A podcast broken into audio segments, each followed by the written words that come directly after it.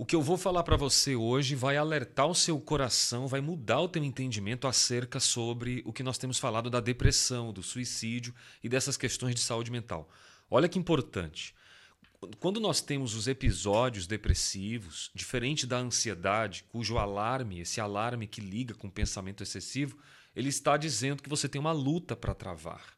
E, obviamente, a ansiedade, os sintomas físicos, fisiológicos da ansiedade, não seriam de um todo um grande problema a se preocupar, mas sim com o modo do pensar, o jeito de pensar e a maneira de pensar na ansiedade. É isso que você precisa se preocupar, como viver mais o agora e evitar o futuro. No caso da depressão, olha que interessante para você pegar, isso aqui é psicoeducação, tá? Você precisa compreender que não dá para sair desligando esses alarmes, essas sirenes, na esperança de que isso vai ser o problema.